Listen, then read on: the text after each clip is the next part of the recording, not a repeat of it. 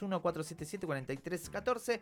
Nos podés mandar mensajes, contarnos lo que quieras. También hay sorteos que vamos a estar es. realizando tanto hoy como el viernes. Así es, hoy eh, vamos a estar sorteando tres tutores, gentileza de Adri, arroba prensa libre taller, también para verlos, para adornar nuestras macetas al términos de clase turista y también por nuestras redes sociales, arroba estación sur 917 en Instagram. Te vas a la publicación.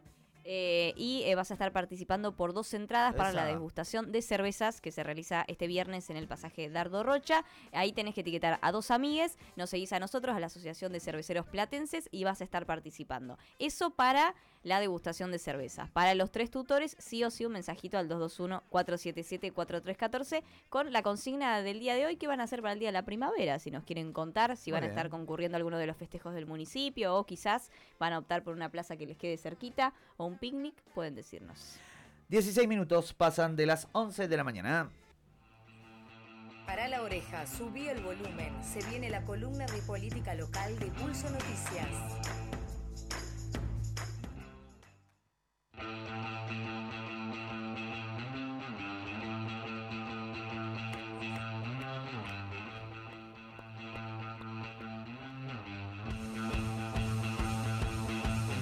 Con este rock and roll característico de los amigos de Pulso, amigues de Pulso Noticias, saludamos a David Barresi. Buen día, David, hoy en el Jorge Alorza. Hoy llegué al Jorge Alorza, buen día, ¿cómo andan? ¿Te conviaron alguna galletita o algo que te apuran cuando no venís? Eh, todavía nada, yo esperaba Eh. que me recibieran, bueno, por ahí tendría que haber avisado con más tiempo que venía, porque después de ya dos columnas haciéndolas por teléfono, eh, por ahí pensaron que no iba a volver, pero sí, volví para la primavera. Y acá estamos, con toda la información de la política regional, eh, principalmente de la ciudad de La Plata. ¿Qué estuvo pasando, David? ¿Qué estuvo pasando? Vamos ¿Qué a estuvo pasando? ¿Qué algo- floreció? ¿Qué floreció? Eh, hubo hace unas semanas eh, una presentación del Centro de Estudios Legales y Sociales a la municipalidad, un pedido de informe para eh, que la municipalidad le informara eh, si eh, las características en las cuales estaba cumpliendo la ley de interrupción voluntaria del embarazo. Eh, y qué, es- qué estaba haciendo la municipalidad en los centros de atención primaria de la salud, que son los espacios principales de atención a la salud que tiene la municipalidad. La municipalidad lo respondió lo respondió muy bien con este hay dos tres carillas ahí de, de información eh, donde dicen básicamente que se cumple a la perfección que, que hay capacitación en los centros de atención primaria de la Sí. salud que en los centros de atención primaria de la salud hay consejerías de salud sexual y reproductiva eh, y le- esa fue la contestación de la municipalidad eh, con con bastante detalle eh, lo que le responden al CELS. Esta contestación la agarraron la red de profesionales por el derecho a decidir y eh, la A campaña ver, a ver, a ver, nacional por dijeron. el derecho al aborto eh, de la ciudad de La Plata. eh, y lo que dicen es que la información es absolutamente falsa. Ya ah, pe- pensemos que son organizaciones que trabajan en territorio y que conocen de adentro la red de profesionales de derecho a decidir. Este, digamos, hay profesionales que integran estos eh, centros de atención a la primaria, primaria de la salud municipal y dicen, bueno, en realidad eh, consejerías de salud sexual y reproductiva hay en tres de los 42 centros de atención primaria de la salud que hay en la ciudad. Eh, esto implica ya de por sí que hay tres, eh, tres espacios sobrecargados y que además se sobrecarga el sistema de salud eh, provincial. Eh, que este es uno de los principales reclamos que viene haciendo estas organizaciones acá en la ciudad, que ya han hecho presentaciones al Consejo Deliberante, que ya han, presentado pedidos en el Consejo Deliberante y proyectos ya presentados eh, por el bloque opositor que eh, piden que la eh, atención de las consejerías se extienda a todos los centros de salud porque la intención es que llegue a todos los barrios. Además, lo que denuncian e- estas organizaciones es, o sea, en breve va a salir un comunicado de estas organizaciones, firmada por varias organizaciones más, eh, en el que denuncian que hay además eh, otros déficits dentro de los eh, centros de atención primaria de la salud que hacen eh, que la legislación no se pueda aplicar. Entre ellos hablan de pocos insumos, o sea, poco otorgamiento de métodos anticonceptivos, eh, tampoco se garantizan equipos profesionales eh, en cada uno de los centros de atención primaria de la salud que puedan abordar estas cuestiones, o sea, todo lo que la municipalidad dice sobre capacitaciones, eh, estas organizaciones que laburan en territorio dicen esto no, no, no existe, eh, y eh, digamos también están, a- hablan de los, de los bajos salarios, que son las otras situaciones que hacen que también haya pocos profesionales en los centros de atención primaria de la salud. También dicen que eh, si anduvieran bien, eh, así como dice la municipalidad, el 80% de las interrupciones voluntarias del embarazo con una gesta menor a 13 semanas se podrían resolver directamente en los centros de atención primaria de la salud. Eso no sucede, entonces obligan a las personas a eh, recorrer eh, mayores distancias, a eh, bueno, someterse a, las- a la situación de eh, largas esperas, eh, de las angustias que, eh, que ocasiona, no saber si lo van a poder resolver y que en general en el sistema de atención primaria no se resuelve, se termina resolviendo en, a nivel provincial. Y eso es lo otro que dice la documentación que mm, envió la municipalidad, que hay una coordinación con el sistema de salud provincial eh, que en realidad lo que dicen desde las organizaciones es que eh, lo que se termina haciendo es recargando el sistema de salud eh, provincial y que la, la coordinación en sí eh, es escasa. Claro. Eh, repasamos. Un organismo le consultó a la municipalidad, che, ¿cómo viene la aplicación? Esto es importantísimo porque es una charla incluso recurrente de- entre compañeras de, bueno, tenemos ley, está reglamentada. Y si me encuentro frente a la situación de, la- de mi derecho a, decidir y a ejecutar una interrupción del embarazo, ¿qué tengo que hacer? Hay mucho incluso desconocimiento de, eh, o, de, o de fuentes de información eh, fiables o de estos centros eh, también para poder, bueno, para poder acercarse, básicamente. Recordemos que como es una ley nacional en la que ha adherido la provincia de Buenos Aires, por consecuencia los municipios tienen que responder directamente a eh, la aplicación de la misma. Por ende, los centros de salud tienen, los centros de salud primario, lo- los CAPS, ¿no? Los CAPS, claro. tienen que ser la primer contacto con, sobre todo porque los CAPS están en los barrios. Es decir, para que alguien de los hornos, Olmos, no tenga que trasladarse, ir, venir y demás a los centros de, eh, a los hospitales provinciales, como bien describía David. Este organismo le pide al municipio, el municipio le responde un informe, che, está todo bien, está perfecto. Y sale alguien que hizo territorio y que lo probó y le está diciendo, che, no hay ni, ni, ni forro, ni profiláctico, ni, ni preservativo en ninguno de los centros, ni pre- o sea, ni profilácticos. De ahí todo lo que viene, ¿no? La- la- una integración, profesionales, abordando. Ah, de- de- mintieron. Eso es lo que dicen ahí las organizaciones que laburan en territorio y que dicen, bueno, esto que están diciendo que existe no existe. Eh, en breve van a, la semana que viene van a hacer una actividad en la campaña mm, eh, nacional por el derecho al aborto regional La Plata, eh, donde se va a difundir este documento con las firmas que lo acompañan y se lo va a presentar a la municipalidad y seguramente va a tener alguna repercusión en el Consejo Deliberante. Algo se va a armar, eh, y sí. sí. donde ya hay proyectos presentados para extender las consejerías. Eh, eso por un lado, de lo que estuvo pasando Bien. dentro de la política local. Lo vamos a seguir a esto, Sí. David. Seguro. Este, vamos a tener seguro más información la semana que viene. Eh, hubo, en- vieron que la semana pasada yo contaba que eh, en el Consejo Deliberante eh, se presentó un proyecto para eh, que se arme una comisión de seguimiento del plan de reducción de riesgos de inundación. Y que el oficialismo decía, bueno, no, eh, poniendo algunas trabas, diciendo, bueno, eh, un poco cuestionando la integración de ese y la potestad que podría tener esa comisión de seguimiento. Eh, el año que viene se cumplen 10 años de la inundación. Y mientras el oficialismo dijo, bueno, no, esa comisión no, o por ahora no, o lo- la cuestiona y la eh, dilata su tratamiento en comisiones, por otro lado, el propio oficialismo presentó un proyecto eh, para crear una comisión de homenaje y memoria eh, para el año que viene, cuando se cumplan 10 años de, la Para- inundación. Para el año que viene. O sea, Para el es año que como, viene, es como el- anuncio del anuncio, después del, del plan de emergencia climática que no lo tuvieron en cuenta, el año que viene los van a homenajear, pero no. Sí, pero el más, mejor homenaje es hacer o honor, accionar, concurrir a las asambleas de inundados. Exactamente. Acá crearon una comisión de homenaje para algunas actividades que va a ser para el año que viene. O sea, ya la Claro. están este, ap- apurando ahí la, la- la creación. Ante todo la foto. Ante todo la foto y enseguida los espacios de las asambleas de inundados dijeron, ¿qué onda con esto? Este, emitieron ahí algunas declaraciones, las distintas asambleas, un poco cuestionando, diciendo, bueno, por un lado está un pedido de emergencia, o sea, la, la presentación de la emergencia climática que hizo la municipalidad y de la que todavía no, no hay demasiadas novedades. Por otro lado, hay un pedido, esto que comentábamos, de la Comisión de Seguimiento del Plan de Reducción de Riesgo de Inundación, eh, que está trabado por el oficialismo y que tampoco, eh, digamos, había un plan de reducción de riesgo de inundación que recordemos se presentó en el 2019 y es un trabajo de la universidad que la municipalidad debería estar aplicando y que las asambleas de inundados dicen esto eh, no, no se está aplicando por ningún lado. Eh, esto va a traer también alguna repercusión dentro del Consejo Deliberante por- porque además este, mm, este proyecto de la comisión de homenaje se va a tratar ahí.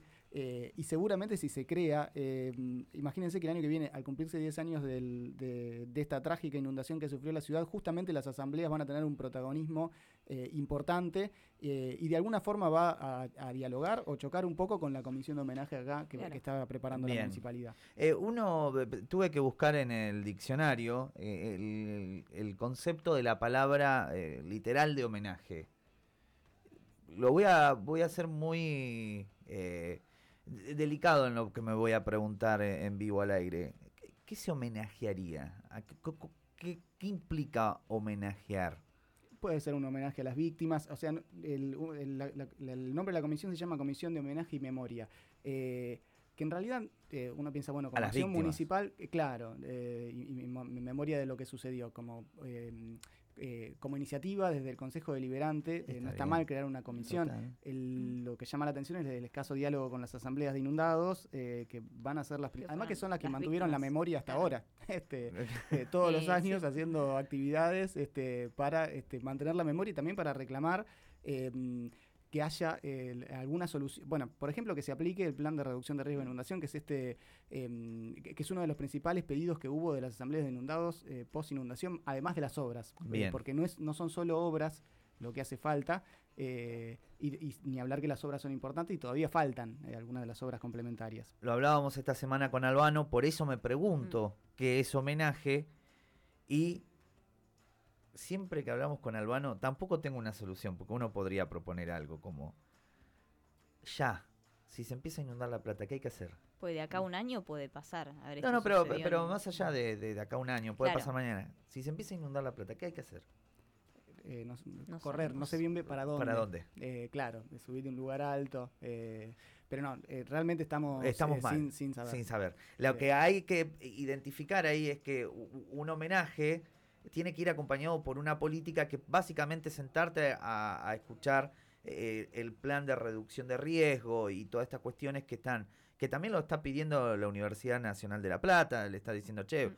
eh, esto va a volver a ocurrir, hagamos algo, juntémonos. Hay una, hay mucha expectativa para el 18 de octubre, en un encuentro en el que eh, los inundados han conseguido el aval de la Defensoría del Pueblo de la provincia de Buenos Aires.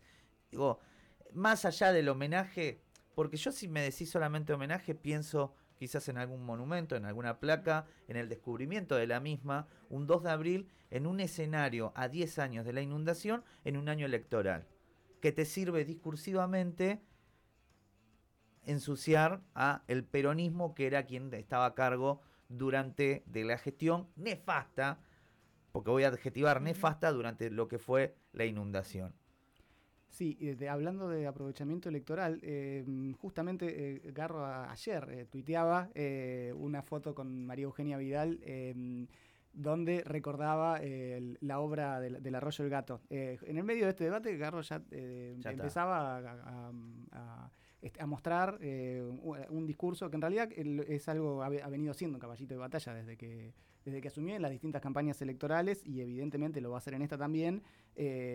Cómo, digamos, el, el- el discurso es cómo logró revertir algunas cuestiones que, tu- que tenían que ver con eh, las falencias estructurales, que son obras que además no habían arrancado en su Claro. gobierno, eran, eh, habían arrancado en el gobierno anterior, que se terminaron durante su gobierno y, y en el de María Eugenia Vidal, y ya estaba mostrando Claro. algunas fotos sobre el 2 de abril con un par de vecinos. Se puede, se puede, se puede, le sugerimos, no sé, humildemente el lugar que, que ocupamos, se puede tranquilamente criticar y capitalizarlo a través de la política si nos enseñan desde la municipalidad o nos coordinan qué hacer en el caso de que llueva mucho. Porque al fin y al cabo lo que cuando uno escucha a las asambleas es que todos los vecinos tengan la mínima idea de qué hacer, tengamos, me incluyo, Ujú. ¿no? ¿Qué hacer si llueve? Si llueve ¿A mucho, quién ¿qué hay que hacer? ¿A quién llamamos? Volvemos a hacer lo mismo, subimos al techo, salimos a rescatar a la gente que tenemos alrededor. ¿Qué, qué es lo que hay que hacer? Bueno, a die- casi 10 años, que va a ser el año que viene, no sabemos. ¿Queda algún tema más, David? Una pastillita, eh, ver. hay, A ver. eh, vieron que eh, se iban a sacar eh, los decks que pusieron eh, los comercios gastronómicos eh, durante la pandemia, se, Sí. se les autorizaron a ocupar la calle. Pocos se retiraron. No, y te agrego, fu- fu- fui a la Yo lo sigo viendo. pi- pizzería, eh, acá tiro un debate, tiramos chivo de... Fui a donde se come la mejor pizza de La Plata, Esa... queda en el casco, voy a decir queda en el casco. Tuki. Y eh, hace dos semanas vi que pusieron uno y dije, Pará, esto no era que lo iban a sacar, fue una observación ahí como eh, no tenía y ahora directamente montaron uno. ¿Qué- ¿Qué va a pasar con eso? El plazo vencía este mes. eh, que Yo vi de, dos bares. Los, los que los tenía fichado y dije, ah, lo sacaron al deck, muy bien. Pero después otros no. O, sea, Eh, no- o veo mesas todavía en... en- Un montón. Sí, sí, eh, Bueno, lados. aparentemente hay eh, algunas negociaciones con la municipalidad Mm. eh, del sector gastronómico. No sería este mes eh, lo Sobrecito. que estaba pidiendo. ¿Cómo que no sería este mes? No sería este mes, este, porque el sector Bien. gastronómico dice, bueno, eh, perdimos mucho durante la pandemia, eh, extiéndanoslo hasta que pase la primavera, el verano y en marzo. Ahí Lo sí. sacamos. Claro. Bueno. Y ante esto, bueno, la municipalidad habría hecho como una contraoferta diciendo, bueno, puede ser, pero eh, lo que están pagando por el uso del espacio eh, es poco, eh, con lo cual haríamos una act- actualización tarifaria que tiene que pasar por el Consejo Deliberante eh, para que eh, abonen un poco más, por, ya que van a, evidentemente, o sea, eso les trae más consumo, más ganancias. Bueno, que abonen un poco más por el uso de ese espacio.